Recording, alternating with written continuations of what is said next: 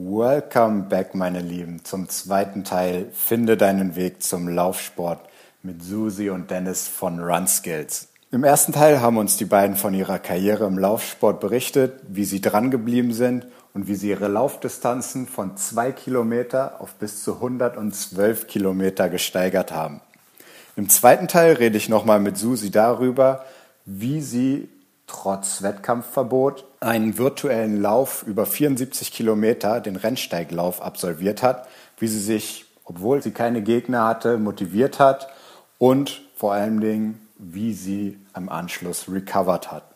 Und jetzt viel Spaß bei dieser Talking Brains Episode, proudly presented by Brain Effect.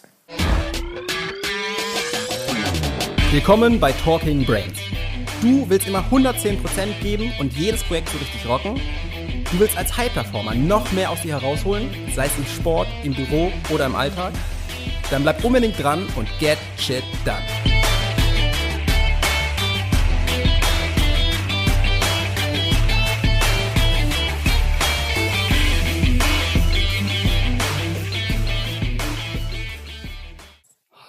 Welcome back zu einer neuen Episode Talking Brains. Ich bin zurück mit Susi von Runskills. Hallo Susi. Hi Nick, wie geht's dir? Ja, mir geht's gut. Ähm, und wie geht's dir? Ich meine, ähm, du hast ja ähm, den virtuellen Rennsteiglauf gemacht.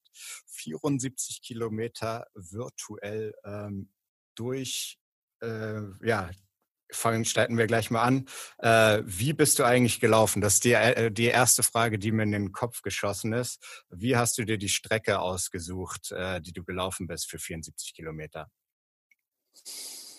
Ähm, das war tatsächlich auch auf Instagram eine der meistgestellten Fragen. Das hätte ich gar nicht so auch vermutet, dass das wirklich so ein Thema ist. Ne? Also äh, man denkt da wahrscheinlich erstmal, dass die Leute auch andere Sachen interessiert, aber das war die Frage nach der Strecke, wo ich das gefunden habe und wie ich das geplant habe, war schon ähm, eine häufig genannte. Eigentlich habe ich das relativ unspektakulär gemacht, aber am Anfang habe ich auch gedacht, so, okay, was machst du jetzt? Ne? Läufst du Runden? Läufst du ähm, Runway? Läufst du eine, einen Rundkurs? Also es gibt ja verschiedene Möglichkeiten, das zu machen. Und das hing auch so ein bisschen davon ab, wie die ganzen Rahmenbedingungen sind. Also im Prinzip Hätte ich das alles alleine machen müssen, hätte ich wahrscheinlich mich für, äh, für Runden entschieden. Also, dass ich sage, ich laufe zum Beispiel fünf Runden, A, eine gewisse Kilometeranzahl, dass ich mir dann da irgendwie Getränke deponiere oder sowas. Ähm, da ich aber eine Radbegleitung hatte und auch jemand, der mitgelaufen ist, konnten wir uns quasi dazu entscheiden, auch eine komplette Strecke zu rennen. Und da habe ich einfach bei diesen ganzen üblichen verdächtigen Webseiten geschaut, also Outdoor Active, Komoot, Garmin selbst auch, die bieten ja alle so Strecken an. Also da kann man ja schauen. Es wird dann schon schwieriger, wenn man eingibt, mindestens 74 Kilometer. Da hört es ehrlich gesagt meistens schon auf, weil da findest du schon fast nichts mehr. Und ich habe dann viel mit Freunden gesprochen, die einfach auch ähm, viel laufen und die haben dann gesagt, ja, ich würde in den Süden laufen von München aus. Das lässt sich gut an der Isar laufen. Also man kennt sich ja dann schon ein bisschen aus und weiß, wo kann man jetzt gut rennen und wo ist es vielleicht eher uncool. Ja. Und habe mir dann den Megamarsch aus München einfach genommen. Das kann ich also jedem empfehlen, der sagt, er will auch, warum auch immer, einen Ultra im Training laufen, ähm, sich da mal zu bedienen, weil die haben ja die Strecke schon festgelegt und die Strecke ist natürlich auch zu Fuß dann begehbar. Und ich habe die dann quasi nur gekürzt und die ging eben auch in den Süden, die ging von München Richtung Mittenwald. Das ist dann eben schon, ähm, ja, Alpen. Ähm, also es ist wirklich mega lang, es sind halt 100 Kilometer. Ja, also das sind dann 100 Kilometer und die habe ich auf 74 quasi gekürzt und habe noch das Teilstück von mir zu Hause rangehangen, weil ich muss ja von mir daheim auch noch, sage ich mal, zu dem Startpunkt. Das waren nochmal 12 Kilometer und dann habe ich mir das quasi einfach exportiert und auf die Uhr gemacht und bin dann so ein bisschen oder wir sind zum größten Teil natürlich dann nach der Strecke auf der Uhr auch gelaufen. Also es war so das Einzige, was wir auch hatten, plus halt, okay, noch Google Maps zur Not. Ne, wenn gar nichts geht, kannst du da auch nochmal schauen. Ja. Ja, das war dann so One Way von hier nach Kochel am See. Das ist dann das Ziel gewesen. Ja, interessant. Ich glaube, das ist äh, vor allen Dingen, wenn man jetzt aus einer aus Berlin oder so kommt, dann äh, sind 74 Kilometer ähm, schon eine lange Distanz. Also ich kenne das bei 30 Kilometern, dass man schon äh, gucken muss, wo man langläuft, dass man nicht zu viele Ampeln hat und zu häufig unterbrochen wird, weil das wird dann ja ziemlich anstrengend. Ähm, das ist das Gute, wenn man in München wohnt. Das ist ja das größte Dorf der Welt. Ja. ähm, da hast du halt wirklich, du hast hier unfassbare, also wir haben es ja dann auch gesehen, wo wir gelaufen sind, unfassbar schöne Strecken, wo einfach nichts ist. Es ist alles grün. Du läufst immer Richtung Berge. Und du kannst dich auch oft, das ist auch ein guter Tipp, so an Radwegen orientieren.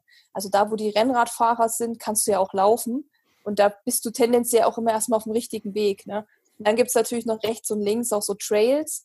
Die haben wir dann aber gelassen, weil wir gesagt haben, wenn wir uns dann da verfransen, weiß ich nicht, ob wir dann so motiviert sind, wieder rauszufinden. Deshalb, sage ich mal, den sicheren Weg und so die Radstrecken, sage ich mal, auch viel genutzt. Mhm.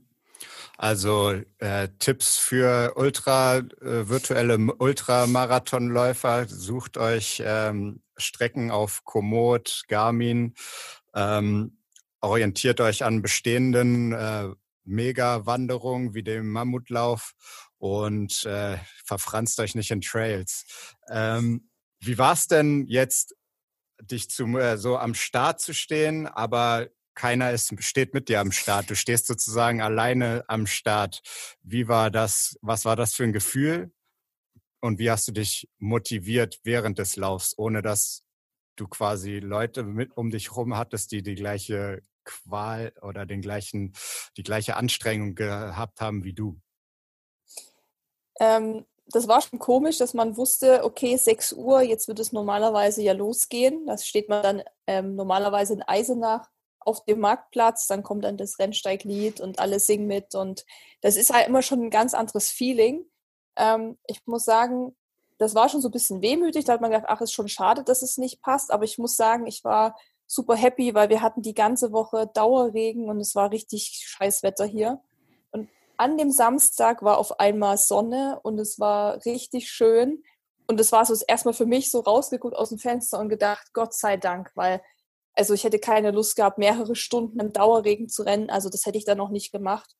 Und das war dann für mich auch so, dass ich 6 Uhr angepeilt habe. Ich bin dann 6.05 Uhr, glaube ich, los. Da meinte dann noch meine Freundin, du warst quasi in der zweiten Stadtwelle dann sozusagen. Ja, ja. Und ähm, ich wusste aber, dass viele an dem Tag laufen, weil das wäre ja auch der Wettkampftag gewesen. Somit wusste ich irgendwie, in ganz Deutschland laufen jetzt super viele Verrückte auch diesen Lauf. Ähm, es fühlt sich am Anfang auch immer erstmal an wie so Training, also weil du, du rennst halt einfach los, deine normale Strecke, du musst ja erstmal dann von deinem, von deinem Zuhause wegkommen. Und ich hatte ja das große Glück, dass wir zwei Radbegleitungen hatten, also die haben sich abgewechselt. Ähm, das erste Teilstück war jemand dabei, die dann auch ähm, Verpflegung dabei hatte und dann noch eine andere Freundin das zweite Teilstück bis zum Schluss und dann eben noch eine Laufbegleitung, die eigentlich nur 35 Kilometer rennen wollte und am Ende komplett mitgerannt ist. Ähm, wow. Ja, das war dann so, dadurch war ich natürlich nicht allein und dadurch, dass wir schon zu zweit gerannt sind und noch die Begleitung hatten, war das ähm, keine Zeit irgendwie boring oder so, weil wir ja auch Strecken hatten, die wir alle noch nie kannten und das war auch sehr, wo wir so gesagt haben, krass, wie schön ist das hier, hier war ich ja noch nie. Also es ist halt auch das ist so eine andere Motivation. Ja. Und ich glaube, das habe ich auch, ähm, ich, war ja am, ich bin ja am Samstag gelaufen und da kamen natürlich danach auch voll viele Fragen schon so irgendwie auf Instagram, wie das mit der Motivation eben war. Und da habe ich dann auch schon gesagt, für mich ist das gar kein Thema, weil ich Laufen einfach richtig geil finde. Also mir macht das richtig Bock, richtig lang zu laufen. Und klar, es tut irgendwann weh und ähm, es ist anstrengend. Aber so an sich finde ich, je länger es halt geht, desto mehr macht mir das irgendwie Bock. Also ich merke das auch so. Nach 20 Kilometern geht es für mich dann, da in dem Moment ging es erst so richtig los. Ne? Dann, wo der Marathon erreicht war, war es dann so, okay, jetzt, jetzt es richtig los. Also ähm, die Motivation war vor allem immer das Ziel. Wir haben uns halt, das ist auch nochmal so ein Tipp, was ich jedem geben kann, der auch wenn er 10 oder 20 oder 30 Kilometer rennt und sagt, ich will keinen Rundkurs machen, sondern nur One-Way zum Beispiel, dass man sich ein richtig cooles Ziel sucht. Und wir haben uns eben Kochen am See, das ist natürlich dann ja mit Bergen und See und so. Und da haben wir immer gesagt, das ist einfach das Ziel und wir wollen noch irgendwie ein paar Stunden da irgendwann ankommen. Und das ist dann eigentlich die beste Motivation. Also man muss es so ein bisschen verschieben. So das, was halt im Wettkampf das Ziel an sich ist, ne, der Zieleinlauf, sowas kann man sich ja auch selber legen. Man kann ja sagen, ich wollte da schon immer mal hin. Ich glaube, das ist eine geile Ecke und nimmt sich das halt vor. Und das war die ganze Zeit in unserem Kopf. Egal was passiert, wir wollen dort ankommen und es gibt kein, keine Alternative dazu. Ja, das sind auf jeden Fall gute Tipps, äh, sich ein klares Ziel zu setzen, wo es einem auch gut gefällt und natürlich auch äh, im zweiten Schritt äh, sich jemanden zu suchen, der einen Bock hat zu begleiten und idealerweise vielleicht sogar die gesamte Strecke mitläuft. Dann hast du ja quasi Wettkampf-Feeling im Kleinformat. Und wie, ähm, wie äh, hältst du das mit der Regeneration nach so einem Ultralauf? Äh, was sind da deine Tipps oder deine persönlichen Methoden, um möglichst schnell wieder fit zu sein nach äh, 74 Kilometern Laufen? Ja, also ist für mich immer so, dass ich nach so einem langen Lauf, ähm, egal wie lang der im Endeffekt geht, weil ich meine, es macht auch meistens keinen Unterschied, ob das jetzt 60 oder 70 oder auch Marathon ist, dass ich mir auf jeden Fall immer erstmal Ruhe gönne ähm, das heißt wirklich lauftechnisch erstmal nichts mache. Also im Prinzip ist das für mich wichtig, weil ich das auch für meinen Kopf brauche. Also wenn man, wie wir waren jetzt zehn Stunden unterwegs, also mit allem halt auch mit den Pausen und so. Und wie gesagt, ähm, es sind ja aus den 74 Kilometern auch am Ende 82 geworden. Ja. Das heißt, wir waren da irgendwie doch noch mal länger unterwegs. Ähm, dann ähm, braucht man einfach für den Kopf auch diese Zeit, wo man sagt, boah, jetzt bist du zehn Stunden gerannt, jetzt reicht es halt auch erstmal. Ähm, was aber halt wichtig ist, ist wirklich, dass man relativ schnell anfängt, wieder seine Speicher aufzufüllen. Das ist natürlich oft schwierig, weil wenn man ankommt in dem Moment, hat man meist gar nicht so Bock auf irgendwas, weil man ist ja auch ein bisschen erschöpft. Dann ist meistens so, dass man erstmal nur zum Beispiel eine Spezi trinkt oder Wassermelone isst, weil man erstmal nur so Durst hat und vielleicht so ein bisschen Bock auf was Süßes oder was Salziges, aber man fängt jetzt da nicht an, irgendwie vielleicht wirklich so vollwertige Mahlzeiten zu essen. Also, ja. also das kennt man ja auch so vom Marathon, da gibt es dann irgendwie noch einen Schokoriegel oder sowas. Ähm, und ich finde das auch richtig, dass man wirklich das isst, was der Körper gerade will. Und bei mir ist es dann meistens so zwischen, ich will ein Eis und ich will Pommes. Und dann esse ich das halt auch. Ähm, aber dann zu Hause ist schon so, dass ich auf jeden Fall mal so Wechselbäder mache, also Wechseldusche. Das heißt, die Beine schon richtig kalt abdusche. Mhm. Das ist natürlich oft fies erstmal, aber jetzt so im Sommer geht es halt. Ähm, und dann ähm, nehme ich auf jeden Fall immer was zum Auffüllen. Also ich habe ja auch zum Beispiel von euch das Recharge, ähm, haben wir ja auch hier, was wir dann, ja genau, was wir trinken oder es gibt ja noch diese Magnesium-Tabletten. Also was das dann ist, kann jeder für sich entscheiden, was er halt mag. Aber wichtig ist, dass man da halt auf jeden Fall irgendwas äh, zu sich nimmt. Und das kann ja in flüssiger Form sein. Ähm, dann, genau, habe ich meistens, ich habe so eine Hose, ich nenne sie immer die Regenerationshose. Da kann man aber auch Kompressionssocken zum Beispiel nehmen.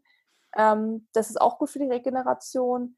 Dann halt Blackroll oder wir haben hier diese Terragun. Das ist hier dieses ähm, Gerät, was so auf einen einschlägt. Es ja. ist natürlich äh, schmerzhaft, aber das hilft enorm. Also ich habe das damals auch für die 112 Kilometer Vorbereitung täglich genommen und das war für mich Gold wert. Also das nehme ich zum Beispiel nicht gleich an dem Tag, aber so ein, zwei Tage später, wenn die Beine frisch sind, dann kann man mit dem Ding da mal drüber. Aber Blackroll oder so geht halt auch. Ja. Ähm, und dann äh, eincremen. Also ich habe hier so eine Cannabis-Salbe. Das ist ähm, auch für mich so die Wunderwaffe. Ja. Ähm, weil das mega, ja, genau, so CBD, ähm, das Öl haben wir ja auch, das nehme ich auch jeden Tag. Ähm, oder die Tropfen, genau, die Tropfen. Ja. Und dann gibt es eben auch diese Salben, wo du halt schon die Stellen einschmierst. Und ich muss sagen, nächsten Tag ist es meistens schon zu mindestens 50 Prozent besser. Also diese Salben sind echt mega gut. Ja, und dann Regenerationsspaziergang oder Radfahren, je nachdem, was man so mag. Ähm, oder Schwimmen. Es ist jetzt im Moment ein bisschen schwierig mit Schwimmen, aber ähm, spazieren gehen kann man ja immer.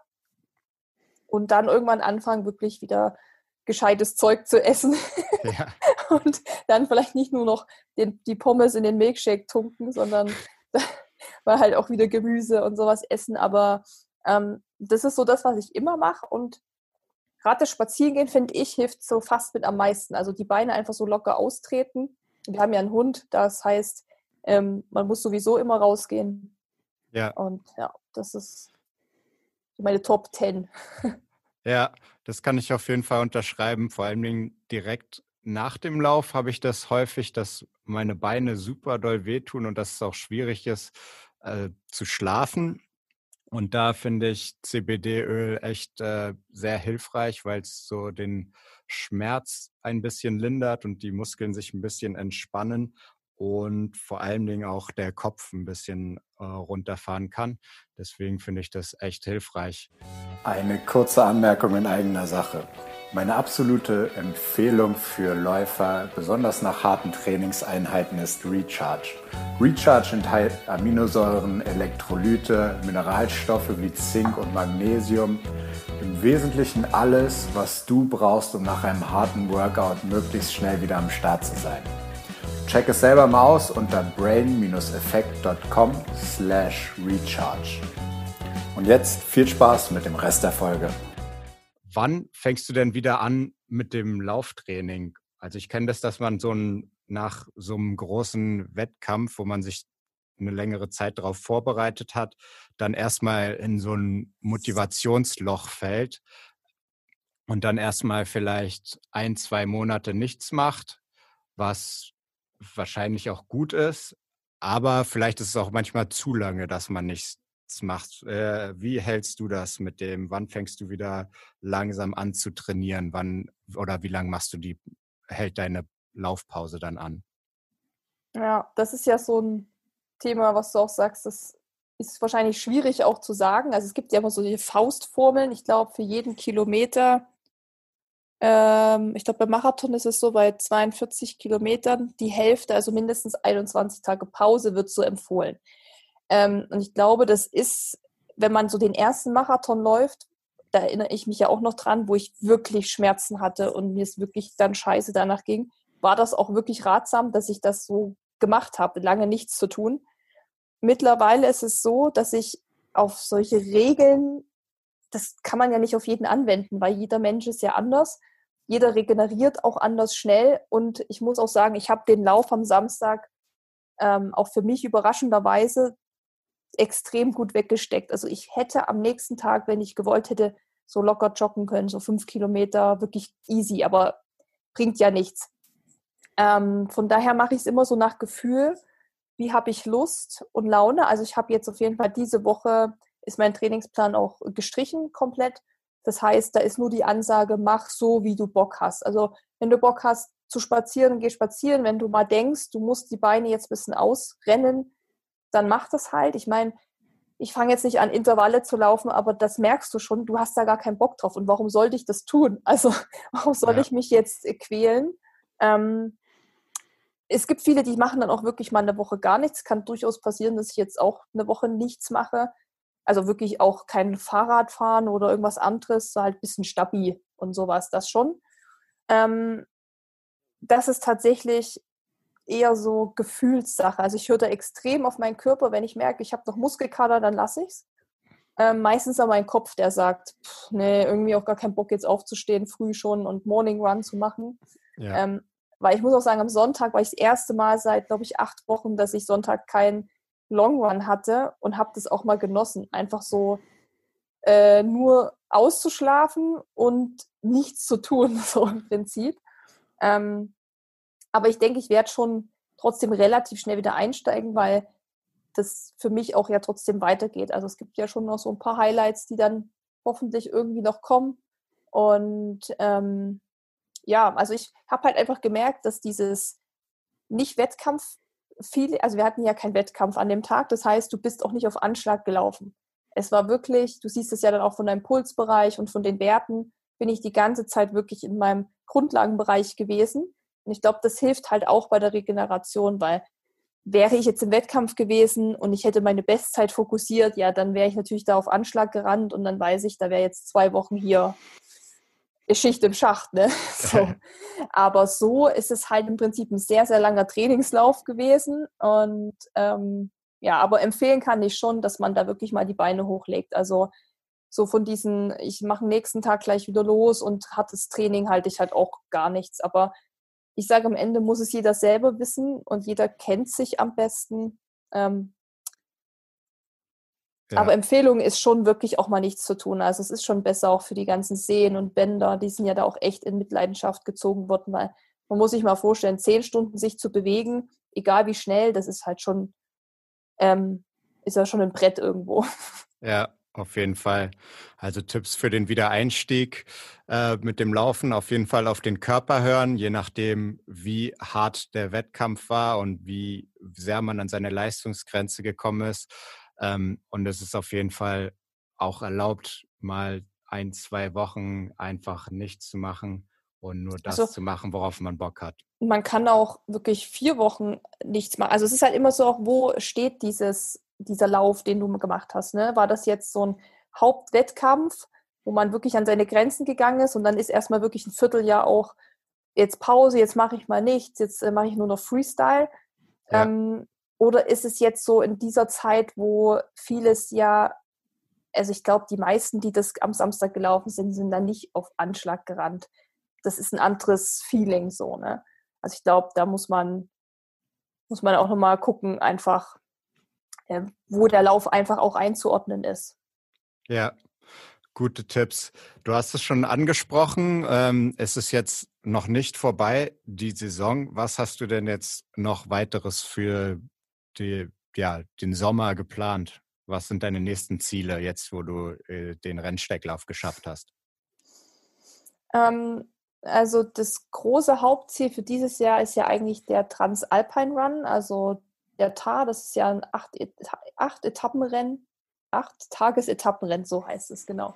Ähm, geht allerdings durch mehrere Länder, das heißt unter anderem auch Italien und man weiß halt noch nicht so aktuell, wie die Lage da ist. Ähm, mhm. Das wäre im September, Ende August, Anfang September. Keiner weiß so richtig, wie der Stand ist. Es gibt noch keine Info aktuell, aber ich glaube, diese Woche soll eine Info kommen, ob es stattfindet oder nicht. Ähm, und das wären halt, boah, ich kann dir die Zahlen gerade überhaupt nicht sagen, aber da rennst du schon jeden Tag so, ich glaube, das kürzeste ist mal irgendwas um die 30, aber du hast schon so 40, 50, es sind schon viele Ultras dabei. Wow. Ähm, und halt Höhenmeter. Ja, also wow. ich will jetzt auch keine falschen Zahlen sagen, das müsste man jetzt nochmal googeln. Ähm, aber das wäre eigentlich so das Hauptziel. Ähm, das heißt, im Sommer sollten eigentlich viele Trails jetzt anstehen, also Höhenmeter trainieren. Ähm, das hat sich halt natürlich alles durch die Corona-Sache so ein bisschen verändert. Ne? Also wir hatten ja lange Zeit hier auch die Empfehlung, dass man nicht unbedingt in die Berge sollte. Und ähm, da haben sich eigentlich auch fast alle dran gehalten. Das heißt, man ist jetzt nicht irgendwie jede Woche da trailen gegangen. Ja, genau, also das macht man dann halt auch nicht. Ähm, einfach, es kann halt schon immer was passieren auf dem Berg. Ne? Man kann abrutschen und dann muss da wieder ein Einsatzfahrzeug oder ein Rettungsheli kommen und das muss ja nicht sein. Also in der Zeit, wo, sage ich mal, die ganzen Pflegekräfte woanders gebraucht werden.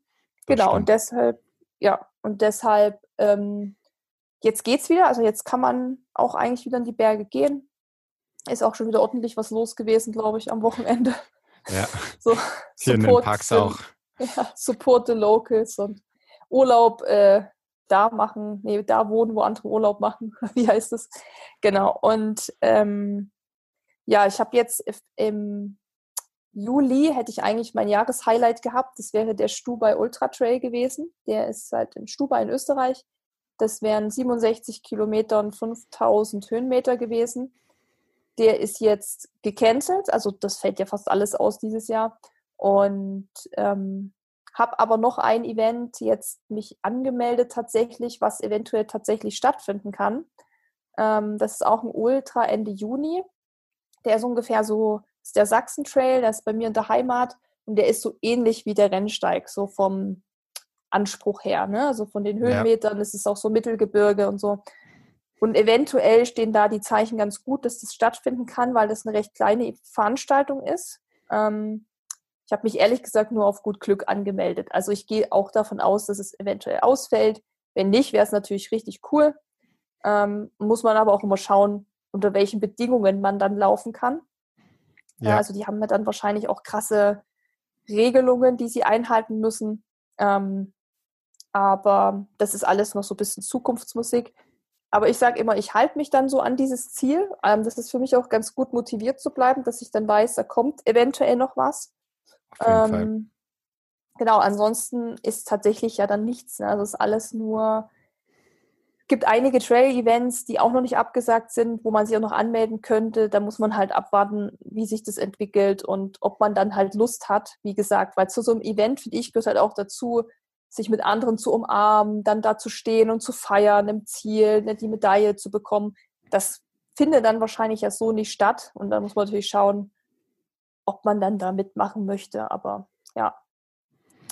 Also sucht euch eure Challenges, um motiviert zu bleiben, auch wenn es ähm, ja eventuell noch in den Sternen steht, ob sie dann am Ende wirklich stattfinden. Aber das Training dahin, äh, da hat man dann auf jeden Fall die Motivation. Zum Abschluss Letztes Mal haben wir ja drei Fragen für Laufeinst oder drei Einstiegstipps für Laufeinsteiger geklärt.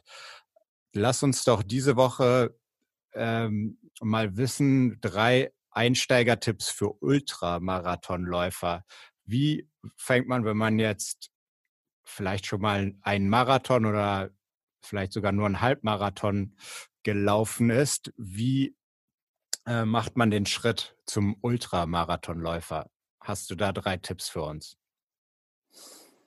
Ja, Tipp 1 ist auf jeden Fall Erfahrung sammeln. Also ich bin damals, glaube ich, fünf Marathons gelaufen und habe dann für mich gefühlt, ähm, ja, ich könnte, glaube ich, auch weiterrennen. Also das, ich glaube, jeder kennt sich dann ja auch. Also man weiß ja noch, der erste Marathon hat man sich krass durchgequält, eventuell, wie ich zum Beispiel. Da wäre danach nichts mehr gegangen. Ich war dann froh, dass ich danach nur noch kürzere Distanzen gerannt bin. Aber irgendwann gab es so einen Punkt, und ich glaube, das war nach dem fünften oder sechsten Marathon, weiß ich nicht genau, wo ich gedacht habe, das würde mich schon mal reizen, weil ich glaube, ich auch im Gefühl hatte, dass ich das schaffe. Und da ist mein erster Tipp auf jeden Fall nicht von Halbmarathon auf Ultra zu gehen, sondern schon sich erstmal der Marathondistanz zu stellen und die auch wirklich ein paar Mal gelaufen zu sein mit genug Abstand, dass man auch die, die Pausen hat, die Regeneration, weil es dauert ja schon glaube ich, drei bis vier Jahre, dass sich die Bänder und Sehnen eben auch an diese ganze Belastung gewöhnen. Das heißt, deshalb bin ich auch gar kein Freund von Null auf Marathon oder solchen Geschichten, sondern wirklich von fang mal an mit fünf Kilometern oder von mir aus wie ich mit zwei da am Park und steiger dich halt. Und ähm, das ist, glaube ich, das größte Problem, was ich sehe, dass man dann zu übereifrig ist, was man irgendwo mhm. auch nachvollziehen kann, wenn man irgendwie da so Bock drauf hat und sich gut fühlt dass man dann sagt, ach, komm, melde ich mich an. Aber man sollte es schon steigern und wirklich Erfahrung sammeln. Also mein erster, mein erster Ultra waren dann auch, sage ich mal in Anführungszeichen, nur 56. Also es war jetzt nicht gleich hier 80 oder 100, weil ich da auch wusste, wenn ich 42 rennen kann, schaffe ich 56 auf jeden Fall. Und ähm, das ist, finde ich, so der beste Tipp, dass man es nicht übertreibt, weil die Verletzungsgefahr ist sonst einfach viel zu groß, wenn man jetzt sagt, ich bin einen halben gelaufen und jetzt mache ich mal ein Ultra. Ne? Also auch ja. die Erfahrung, ja, wie so ein Rennen abläuft, wie der Körper in so einem langen Rennen überhaupt reagiert, das kann man ja nicht auf kürzeren Distanzen wissen einfach. Ne? Auch wie machen das die Füße mit? So viele kriegen dann auch Probleme mit den Füßen oder mit den Knien. Also das ist halt ganz wichtig, dass man da gesundheitlich extrem aufpasst. Ne? Also es ist halt immer, so schön das immer alles klingt, so Ultraslauf oder Marathon, gesundheitlich muss man da halt immer auch gucken, dass man äh, einfach fit bleibt. Deshalb da mein Tipp, wie gesagt, erster Tipp, Erfahrung sammeln und wirklich Zeit lassen. Also nicht nur, weil jetzt irgendwie gerade der Trend ist, alle rennen Ultras, mache ich das auch, sondern auf sich hören und sagen, okay, ich bin einfach noch nicht so weit. In zwei, drei, vier Jahren kann ich das immer noch machen. Ähm, genau, das ist so Tipp 1. Tipp 2 ist nicht zu viel über die Distanz nachdenken. Das ist so das, was viele immer schreiben, so, boah, wie macht man das dann mental? Also mit, diesen, mit dieser Zahl im Kopf. Und es ist halt, gibt ja diesen Spruch, der ist natürlich so ein bisschen abgetroschen, so, dies ist nur die Zahl in deinem Kopf und ne, der Kopf läuft und dann sowas. Mhm. Ähm, aber so, so abgedroschen die Floskeln meistens sind, das ist halt auch wahr. Also ähm, ich habe ja auch viele Fragen dazu bekommen, wie ich das geschafft habe, anstatt 74, 82 zu rennen, um zu wissen, das sind jetzt acht Kilometer mehr, wie das mental ist. Ne? Und ähm, da kann ich halt nur sagen, man sollte sich nicht zu so sehr auf, das, ähm, auf die Distanz versteifen, also auf die Zahl, sondern einfach an den Lauf und sich eben das Ziel suchen, was ich schon anfangs gesagt habe, dass man sich auf ein Ziel fokussiert und das die ganze Zeit auch vor Augen hat. Und weil letztendlich, wie gesagt, es ist ja wurscht, ob ich 70, 80 renne, es gibt irgendwann so, ein, so eine Range, wo das nicht mehr so die Rolle spielt, weil du eh ewig lang unterwegs bist. Ne?